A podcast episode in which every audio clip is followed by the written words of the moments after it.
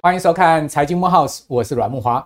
这个礼拜啊，大盘真的变得走势很难看哈，我不知道大家有没有感觉到，哎，似乎一股这个空方的压力来袭哈。从礼拜三到礼拜四到礼拜五哈，日 K 线是连三黑之外呢，要命的是哈，居然周 K 线也是连三黑。这一波啊，台股从五月十五号上涨哈，一路啊连续大涨五周，攻到了一万七千三百点之上啊。居然呢出现了连续三周的回档，而且呢，如果你仔仔细看这个周 K 线的话，一根比一根黑 K 棒还要丑哦哦，而且呢都是呃持续下挫破线的一个行情哦，现在已经几乎要跌到季线了哈。如果季线一旦失守，哇，这个大盘真的中期趋势转空不是不可能哈，因为月线在这个礼拜已经是应声跌破，而且呢在跌破的过程中哈。周四、周五都伴随着是跳空的下降的一个缺口哈，这其实并不是一个太好的线型结构了哈。就我个人来看，确实是稍微要提高警觉哈。同时，你可以看到台币贬向三十一块二，这也是一个不利于台股的讯号。另外呢，外资啊持续大卖台股啊，哇，最近呢是呃大卖这个权值股之外呢。同时呢，期货的净多单流仓在大台的部位呢，居然是很长一段时间没有见到的净空单流仓的部位都出来了，可见呢，外资这一次呢是铁了心了，期现货同步做空啊。那在这样筹码面不利的情况之下，这个大盘又是这样的走势啊，我觉得我们是要提高警觉了啦哈。那不过呢，中期的趋势啊。看起来应该还没走完，但是呢，中线上面哈，短线上面确实要提高警觉哈。这是一开始要先跟各位报告啊，我对于整个盘势的看法。好，那另外一方面呢，我们可以看到美国股市最近哈也似乎啊是遇震乏力哈，有一点哈在盘头的迹象，不敢讲说这边就要急转直下，但是我之前有跟我们的观众朋友提醒过哈，向来美股第三季哈都是一年中最差的季度哈。这个八月行情比七月烂，九月行情比比八月更烂。美股一年呢、里面最差的月份就是九月 September 哈。如果你去看标准普尔五百指数的这个月度统计的话，哦，很长一个时间来啊，大概六七十年的一个月度统计哦，九月通常都是标准普尔五百指数最烂哈，一年中最烂的一个月份哦，所以这 September 的行情啊，呃是值得小心的哈。那同时我们可以看到，马上啊。呃，台湾的上瑞公司要公布了半年报哈，丑媳妇终于要见到公婆了哈。第二季的情况连同第一季恐怕不会太好哦。所以这一连串的压力之下呢，我们也可以看到，就是说台股它其实下跌是有它的结构因素，再加上美股进入到了淡季哦。此外呢，哇，这个最近哈，在美国联准会七月的议息会议之前啊，哦，美国的总经数据公布出来一连串哦，真的是令人捏把冷汗。所谓捏把冷汗，不是坏，而是好，好到啊，联总会可能后面还要再持续升息的压力哈，就浮出台面了。比如说，我们来看到说，这个六月的 ISM 的非制造业指数哦，居然是冲上了五十三点九啊。虽然说制造业指数继续滑落到四十六，但你可以发现呢，美国的非制造业在服务业的部分哈。已经创下四个月来的最大增幅，还高出市场预期的九十一跟前值的五十，呃五十前这个预期的五十一跟前值的五十五十点三了。哦，其中物价指数呢更是啊降到三年的新低到五十四点一，这当然也暗示了市场说呢，这个物价的压力啊可以下降，哈可以趋缓，但是就业市场太火爆了哦。那在本周公布出来的这个私人部门的就业人数 ADP。居然是预期人数的 double，逼近五十万人呐！好，其中呢，单是这个 hotel 哈旅馆餐饮部门增加二十几万的就业人数，哇妈呀！这样的一个情况之下，就业市场这么火爆，薪资一定下不来，薪资下不来，服务价格怎么下得来？那在这样情况之下，联准会不是铁定还要再持续升息了吗？这让市场啊开始啊这个。感觉到压力重重了，所以呢，美股就因此而往下掉。好，这也是一个因素。那此外呢，不是只有美国的通膨降不下来，欧洲的通膨更严重。英国央行鹰派升息，居然在六月一次升了两码，哦，五十个基点，超出市场预期，把英国的利率拉到五趴，哎，比美国联准会的利率。已经是差不太多了哈，已经没有输联准会了，拉到五趴的利率是十三次的连续的升息。各位可以看到，英国现在的通膨有多严重啊，欧洲的通膨整个掉不下来，再加上经济疲弱，哇，这个问题很麻烦哈。这个搞到后面搞不好欧洲经济硬着陆都有可能啊！这滞胀已经是很明显在出现了哈。英国的 CPI 年增率高达七点九，诶，意大利七点六四，诶，整个 OECD 的全体高达六点五，诶，这掉不下来。美国现在的 CPI 已经掉到四趴了，结果 欧洲的通膨还高挂在六趴、七趴、八趴这样的数字。你说欧洲现在头不头痛？还有乌俄战争持续开打。那回到台湾的角度来看，整个景气的状况真的很好吗？除了 AI 好，似乎其他的都不好。我们可以看到，不管是这个呃中经院公布出来的 PMI。哦，台经院公布出来的景气灯号，好，或者是说呢，国发会公布出来的领先指标景气灯号，都处在一个相对低迷啊，就是呃经济不好的一个状况。那我们可以看到这个台经院的啊，这个制造业的景气灯号，虽然说呢稍微有往上弹一点，但是还是在燃灯啊，就告诉你整个制造业还是不好啊。哦，但是呢，就就就一枝独秀，就是 AI 好，其他都不好，就变成是这样的一个状况，所以。现在目前的股市进入到一个非常尴尬的期间，各位可以看到宏观面上面整个经济情势看起来后面是有这个很大的阴霾的哈。美国今年下半年到明明年上半年，在联准会哈呃利率居高，而且是可能还要再继续拉高的情况之下，因为现在通膨下不来嘛。哦，在这样状况之下，那后面的美国经济会不会衰退呢？啊，欧洲现在已经明显滞胀了，搞到后面说不定硬着陆了。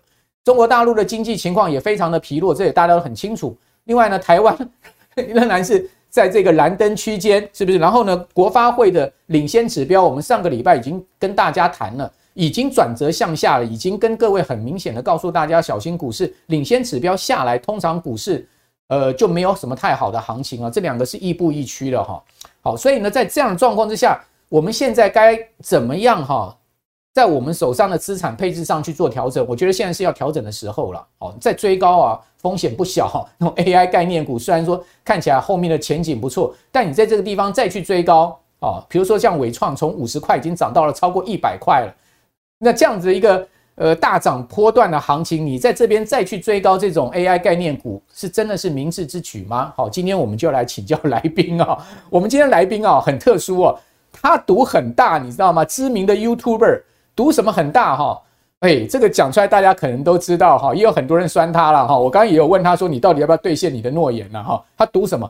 他赌说哈，他说这个二零二一年啊，他在他的 IG 上面发文啊，好说什么？他说呢，只要哈，呃，当年的高股息 ETF 的报酬率胜呃这个呃胜过大盘的话哈，他个人就要裸奔了，裸奔了哦，这么赌这么大啊！我刚刚也问他说，你到底要不要裸奔啊？另外呢，他也讲说。哎，买这个高股息 ETF，大家都知道，现在高股息 ETF 夯得不得了，随便一档动辄规模几百亿、两千亿的规模，他居然挑战高股息 ETF 哦。他说什么？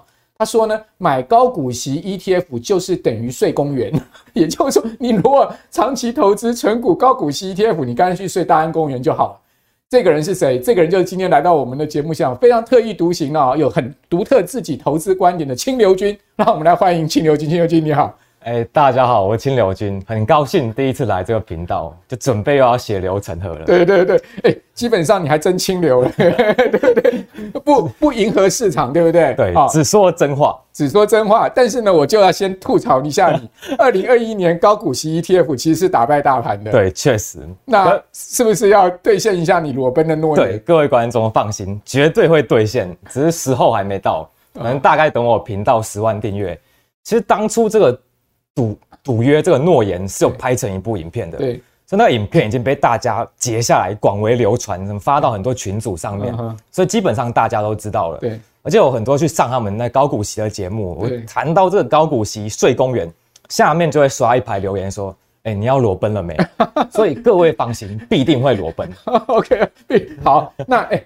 观众朋友，我们把他这个 YouTuber 搞到十万，好，大家赶快去订阅，对不对？你就马上要裸奔了啊！这个你看，我有在帮你哦。对，纯股族们，高股息的群众，两百万的受益人数，不要再逼我了。再逼我就是现场，我就好了。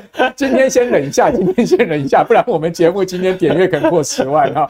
好，我请问你，不要再逼我。好，这个是呃开场哈，我们现在来谈正经的哈。正经的就是说呢，你现在目前的资产配置的方向是什么？因为我们刚刚讲，其实这个三个礼拜来盘是有很大变化，对不对？嗯。你有没有做投资组合的调整？我基本上不随市况这种短期波动来调整我投资组合。对。就我投资组合目前是什么？嗯，一半是市值型的 E T F，OK，一半是因子 E T F。嗯，那市值型的地方我是用什么？指数化投资，对，囊括整个全世界的股市。OK，我最大的持股像市值型的地方，我是 V T I 搭配 V X U S。对，那 V T I 它本身就是什么？全美市场指数。包含快四千家公司，对，那 VXUS 就是哎、欸、排除美国股市，嗯，其他全球股市也是囊括在里面，对。那台股的部分我大概是十五 percent 左右，嗯，占整个市值型的 ETF，然后我持有的是零零五零、零零六二零八跟零零五一，好，零零五零、零零六二零八，嗯，还有呢，零零五一、零零五一，对，好，好，所以你持有三档 ETF，大概就是十五趴的一个你的对台股的部位，OK。好，那为什么你你放美股比较多呢？七十五趴哦，嗯，原因在哪里？台股它是一个比较浅碟型的市场，对，它整个占全世界股票市场的比重大概两 percent，嗯嗯，所以如果我依照市值加权来建构我投资组合的话，对，我台股最多就只能干嘛？大概两 percent，那你已经是这个 overweight 了，对，我已经超过那个权重了。有一个很大原因就是什么？我们投资人会有所谓的本土偏误，对，我们就是住台湾嘛，就息息相关，对对，就总总是会看到台湾股市的好坏，所以你再拉高一点持仓是 OK 的。然后第二个原因是什么？我们是台湾人，我们用的是什么？台币。嗯，如果我们把那个美国股市的比重调比较高，嗯那我们会多承担一些汇率风险。对，所以我们台股部位我把它再拉高一点是 OK 的，就是以汇率风险来做考量的话。非常有逻辑哈，来我讲一下哈，你这个市值型的大家都很理解了哈，比如像是零零五零就是市值型的 ETF 嘛哈，那所谓的因子 ETF，我这有什么三因子、五因子啦，对不对？哎，对对对，这种这种因子 ETF 哈，台湾几乎是没有了，大部分就是就就就这个美国才有这种 ETF，对不对？那这种 ETF 为什么会是变成是你选择的标的呢？对，这个是很关键的一一个原因。对，假设我跟你的投资组合今年的表现，假设我三十 percent，你二十 percent。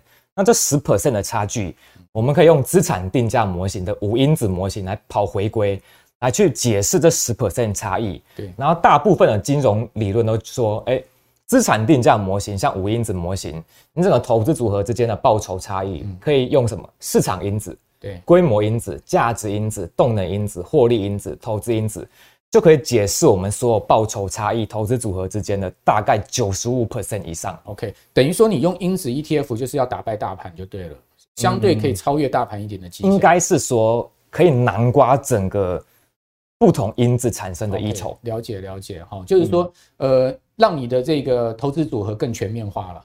对，广度更大了。对，也是做好因子的全面分散。OK，好，因为不同市况，他们因子的表现起伏也会不一样。对，这个因子投资其实这个呃论述非常多哈。这以后有时间我们再请庆油君专门来谈这个投资的一个策略哈。因为这我觉得这个策略其实蛮重要。三因子、五因子模型哈，在台湾几乎是没有这样的 ETF。对，没有，就会找不到。好，就美国这个 ETF 是有的哈。好，那呃。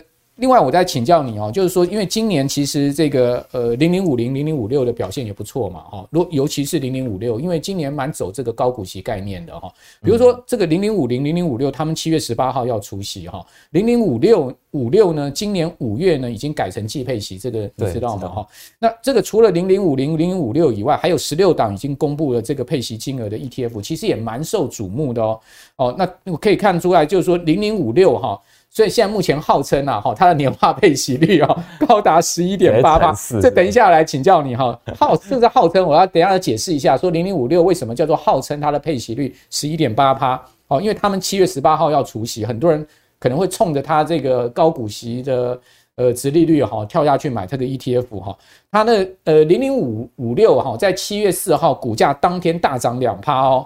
呃，爆出了八个月新高的七点八五万张的大量哈，那今年以来它的报酬率突破三成哈，这个庆油君零零五六今年的报酬率有打 打败你的年化报酬率十五趴哦，它今年报酬率突破三成，真的表现不错，因为大盘大概涨二十趴而已哈，所以等于说它真的今年是完胜大盘，而且呢，呃。九十万这个零零五六的这个受益人哈，真的既既可以赚到价差，又可以赚到哈这个股息哈，等于说是两头赚。不过我刚才讲说，他所谓号称哦年化配息十二趴的一个算法，其实并不是很正确了。为什么这样讲哈？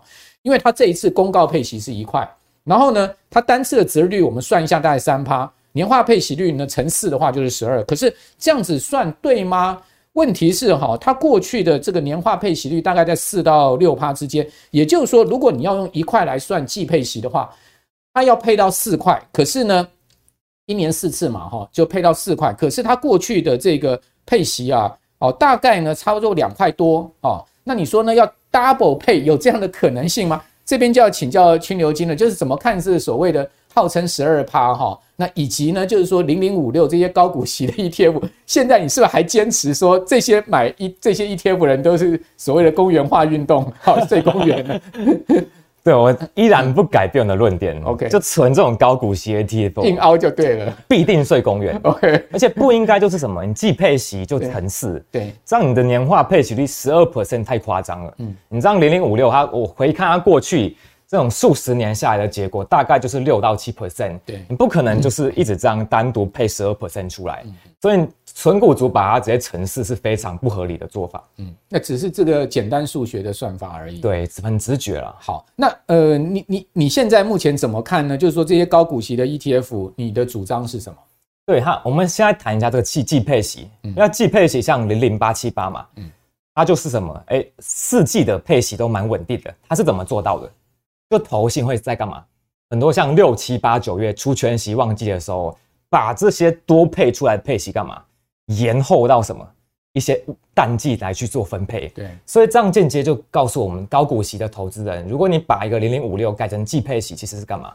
只是延缓你领到的配息。哦，延延延缓领到配息不见得好，对不对？对，不见得，因为你你早点拿到你的配息，其实你可以做资金的运用嘛。对，更好弹性，甚至你可能可以做再滚入的投资嘛。哎，对。哦，所以呃，金牛君的看法还是坚持哈。好，那但你比较推荐就是市值型，对不对？对。好，你的看法是什么？好，我们先来看一下这个现金流大比较。好，就我为什么现金流大比较？今天都是拿数据说话哦。对，我用证据讲实话。好好，我喜欢，我喜欢。对，就为什么我这个回撤，我们要现在讲一下，它是从零八年开始。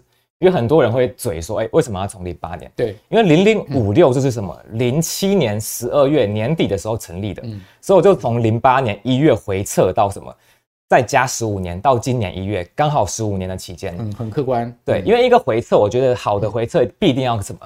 经历两次大的景气循环，嗯，才有它的真实性，而不是像有一些回测，它就是回撤什么？过去两年、三年，对，像是什么纯股族看今年 半年就来嘴炮这种，就完全是不准的。对，两年、三年可能都大多头啊，这怎么会准？对，所以经过空头，嗯，一个好的回撤要经历两次的景气循环，不然你可能因为那个初始的时间点就大幅影响回撤的绩效。嗯，好，所以我们来看一下哦。好，这第一章是什么？对，零零五六 PK 什么？零零五零就是什么 指数化投资 PK 公园化投资的结果。好，好，所以我们看一下，假设我们从零八年一月单笔投入一千五百万好了，对，我们看它结果。好，接下来我们因为你可能已经退休了嘛，就是投资这种 ETF 又需要用什么？从投资组合提领现金流来做生活，没错，所以我们之后每年要提领一百万，随三 percent 的通货膨胀率做调整。嗯嗯，所以第一年我们就看一百万，第二年一百零三、一百零六这种以此类推，复利这样来。做一个提领的动作，OK，好，我们可以靠什么配息之音跟卖股之音，嗯，所以我们看一下哦，零零五零从一开始一千五百万，嗯，提领到今年年初剩多少钱？嗯，是不是五百三十万？对，好，我们看第二张，好。每一年都提这个一百万哦，而且都有这个三 percent 的通货膨胀率的一个提领，嗯，有跟上物价很重要，跟上物价，打败通膨。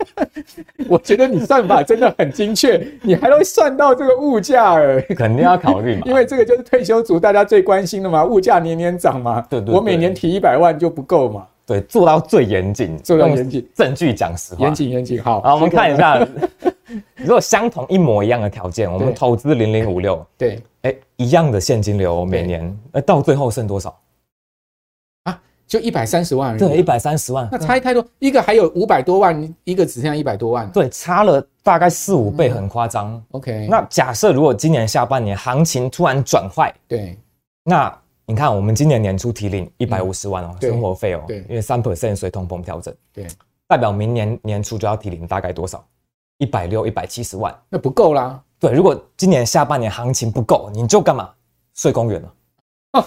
OK，哦，原来你所谓的睡公园是这个意思。对，这不是我们这种夸饰吧，是真的可能会睡公园的。OK，是有高几率的。好，所以这 千牛金今天终于解释了他所谓的睡公园定律是什么，对不对？对，公园化投资的那个背后的逻辑。提领了十几年下来，到最后一年就提不够了。好，结果你还没。上天堂，对不对？你可能就要睡公园了，也不错啦，逍遥自在啊。那这这这其实也挺悲惨。好，那、嗯、呃，怎么怎么样看这个所谓的跟大盘的比较呢？好，我们来再看一下，就是很多人我就做完我这两张回测嘛，他们都会说，呃，嗯，我们存高股息，我为什么要卖股？我是存股族。我就不花钱的，我一辈子都只吃馒头夹那个那个夹夹豆腐乳。对，我纯我纯爽的，我为什么要卖股？好，我们再来看一个回撤哦，就是完全一股不不卖。我们来看一下，在假设什么，在零八年干嘛？对，单笔投入一样一千万的资产。嗯嗯。好，之后就不卖。在零八年一月，我们买的零零五六的股数就是三十八点九万股。嗯，好，一股不卖。好，到今年年初总资产干嘛？还变少啊？对，反而是减损的。你看这什么？很多人不是说存股一张不卖什么？奇迹自来。对，奇迹自来。这什么？你一股不卖，悲剧自来。好，我们就来。怎么会是这样子呢？就是你看，我们一千万单笔投入在零八年对一月，好，我们一股不卖，好，这些年的配息，我们总共领了七百五十多万。对，好，我们就是什么？到今年年初，你看你的账面价值总资产是减损的。哦、嗯，OK，好，那我们接是被管理费那些吃掉吗？内涵费用吃掉吗？对，也是因为管理费这种内扣费用反映在净值上面，嗯嗯，所以你资产到最后反而是减损。所以就是说，这么多年投资下来，连配息都还不够了，那个对不对？对，配息只配了七百五十多万。我们来看一下好了，就是我们可以用什么零零五零模拟这种一模一样的情况哦。对对。就是高股息零零五六，总共配了七百五十多万。嗯嗯，好，我们来看一下，一一样投入零零五零一千万，在零八年一月。对。可是我们这些年干嘛？零零五零只配了五百多万。嗯嗯。那不够的差额，我们干嘛？嗯，就靠卖出股票来填补之间的差额。嗯嗯。就每年我强制规定，它一定要干嘛？跟零零五六产生的现金流一模一样。OK。对，我们来看一下结果，领的这些年十五年领的现金流一样是七百五十多万。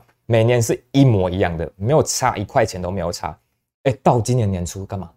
一千万变成多少？一千五百万。对，反而总资产大幅增加五十多 percent。OK，所以第一个就是说，零零五零，呃，同样一个区间时间里面，它的报酬率是这个有五十趴，而且领的息基本上照你刚才的算法，其实是跟零零五六是一样，对，是完全一样，领了七百五十万的息。结果呢，呃，零零五零在这呃五六在这段时间里面，它其实是。这个还不如起初投入的原对，反而是账面总资产是亏损，这账面小亏啦，嗯，但他还是有领到这个七百五十万的息，对，没错，就长期投资还是有它的正面效果，只不过就是说你你 PK 下来的结果真的差很多，对，差很多了，那个那答案不就出来了吗？你今天不就教大家讲说，那就是投资零零五零就好了吗？对啊，是执行 ETF，OK，可是很多人就没办法接受。好好好好，那这个零零八七八怎么看呢？对，我们来看一下为什么。这个八七八存了必定变八七，我们看一下为什么？我们看它的回撤指数，因为零零八七八是从二零二零年成立的嘛，嗯，可是它的追踪的 N S C I 这个 ESG 的永续高股息精选三十指数，对，从二零一三年五月就成立了，对，对，它追踪的指数，我们看一下，从回测到今年，嗯，四月，我们看它跑出来的结果，哎，蓝色这个就是什么？八七八追踪的 ESG 的指数，嗯。年化报酬干嘛？只有三 percent 多，可是相比同期间的 N S C I 台湾指数，就是台股大盘的概念，哎，结果呢，年化报酬率高达将近七 percent。OK，让落后的总报酬幅度将近了快四十多 percent 啊。哦，对，长期存下来你干嘛？总报酬一旦落后会发生什么事？也是很容易睡公园。他这个有百万股民哎，对啊，市值两千亿哎。可是必定要讲真话了，某某某头巾正在看呢，没关系，没关系，我这边发先发一个声明，不自杀声明。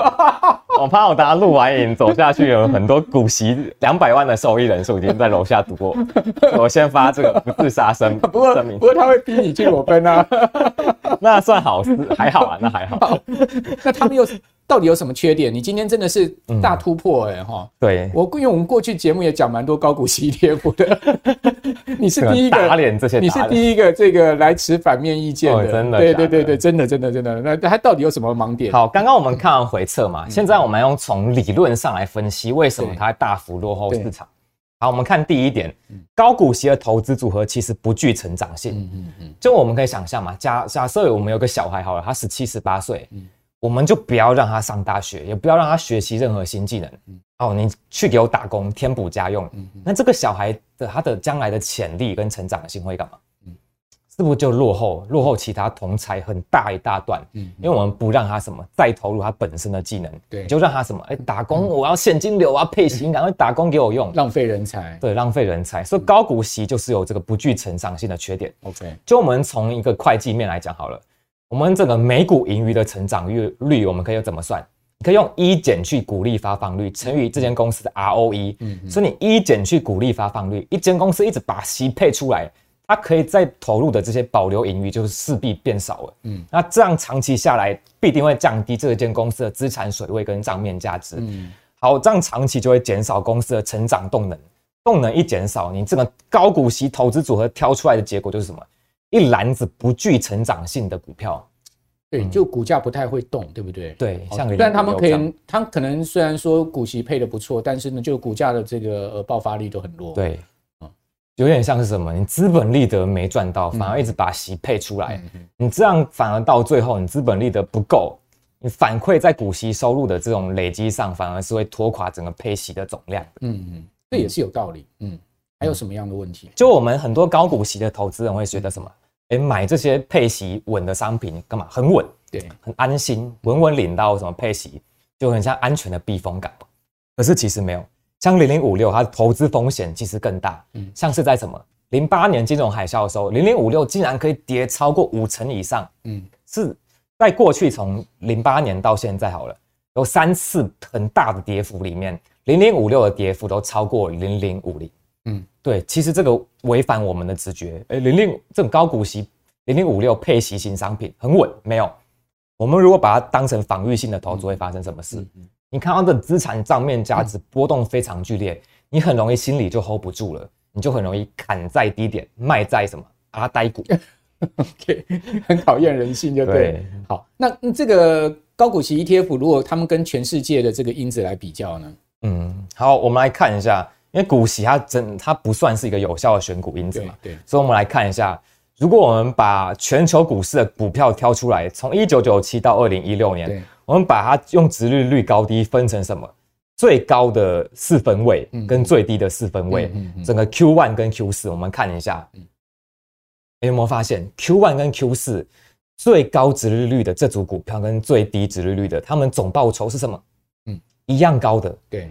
所以你用殖利率来挑股票，其实没有比较高的预期报酬，嗯嗯，你还要缴更多的税跟付出更高的投资成本。嗯，好，我我想千柔君今天用很多例证哈，突破了大家的盲点。不过我讲这个东西还是蛮见仁见智的哈，因为毕竟也都是这个呃过去的历史历史数据，然后未来我们常讲嘛，过去不代表未来嘛。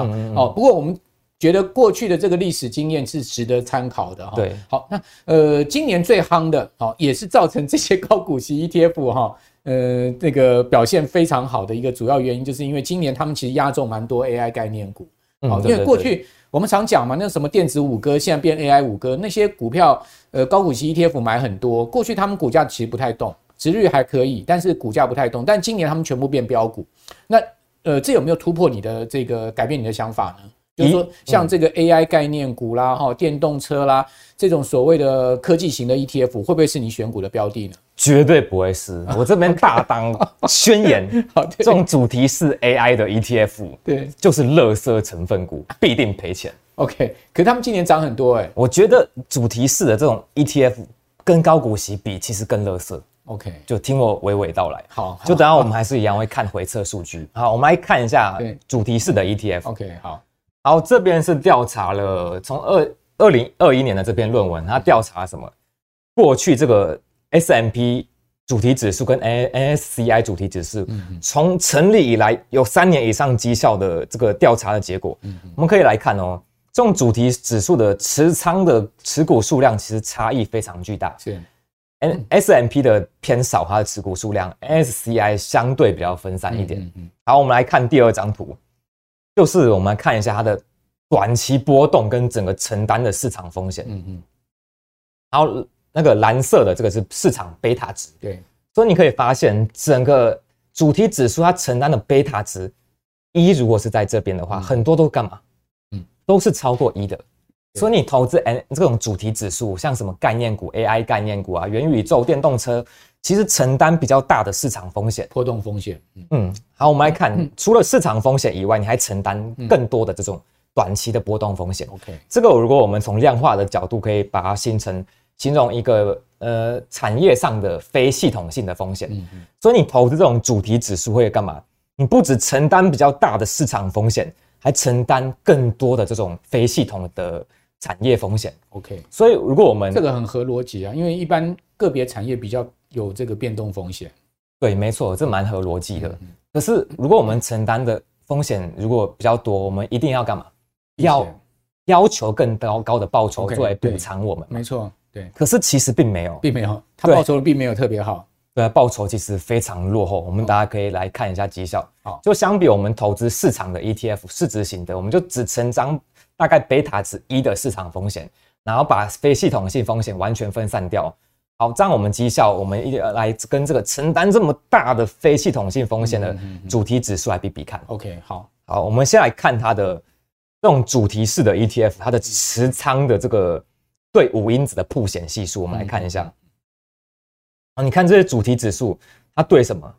对价值因子啊、获利因子、投资因子跟动能因子的曝险系数比较下来是什么？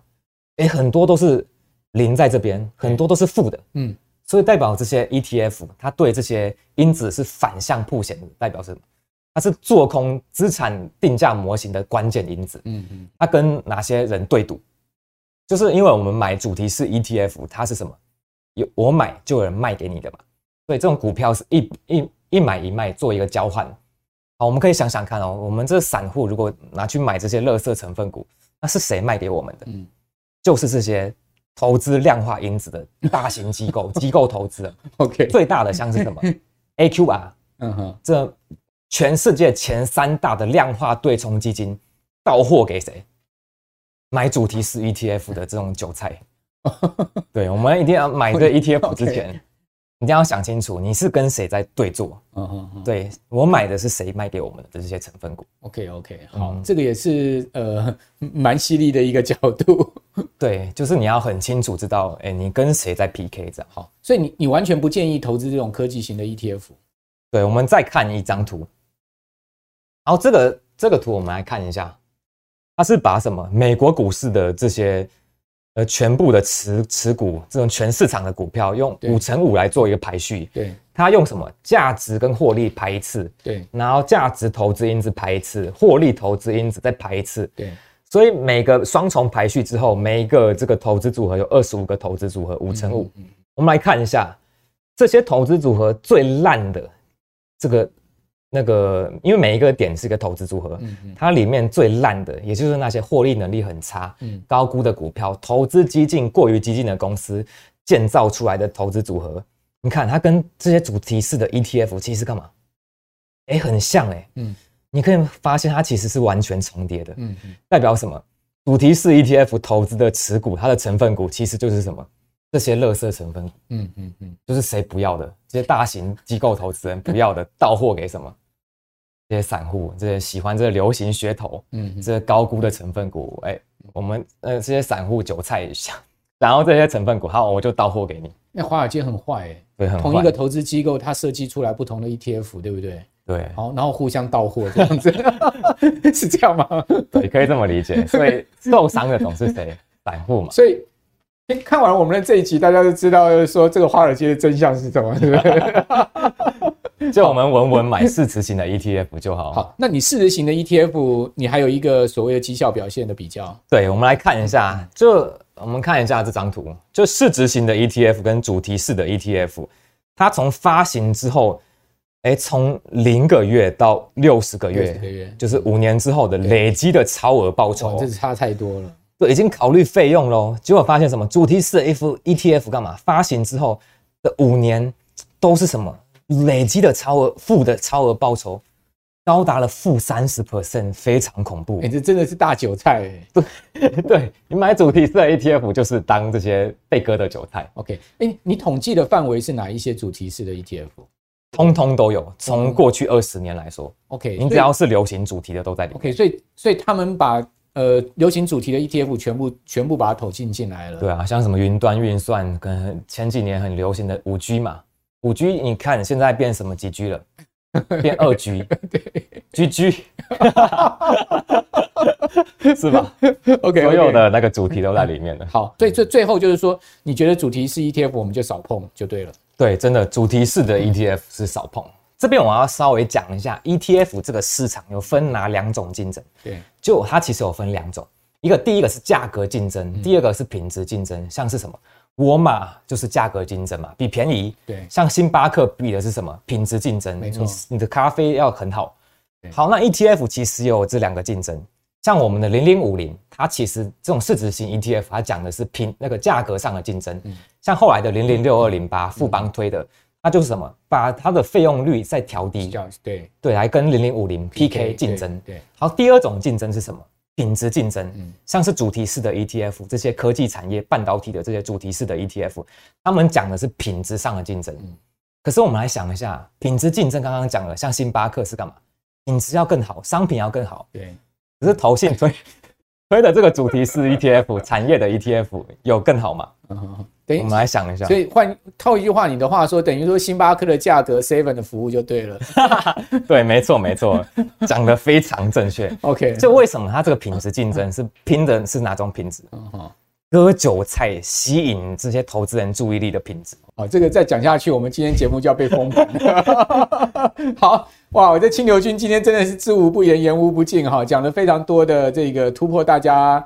呃，过去印象中的这些呃投资的一些事情了哈，那当然这个我还是一句话，见仁见智哈，大家可以呃参考他的话哈，也也可以也可以在我们留言板上酸他了哈，好，没关系，我相信我相信你都能接受，对不对？对，我都会看留言，我没有一个没看的。好的，欢迎欢迎。那最后有这个，因为我们跟这个 C Money 的股市爆料同学会合作嘛，有两个这个同学的问题要请教你哈。第一个呢就是说有一个。学生他大概有一万块钱哈，他每个月有一万块钱要投入，嗯，哦，他想买三档 ETF 哈，就是富华 SP 五百哈，元大台湾高高息低波零零七一三哈，跟富华台五十零零六二零八，这个你刚刚谈到，你你的建议会是什么？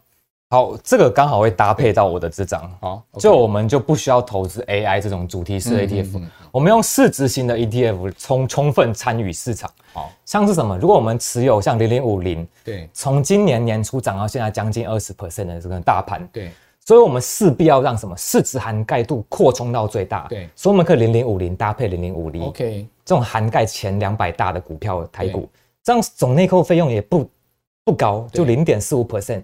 相比这种主题市值 ETF，我有去查，台股的主题式 ETF AI 啊，电动车那高到很恐怖，一到两 percent 很恐怖，所以这个来说费用率也低，嗯，也可以你可以趋近大盘市值将近八十五 percent。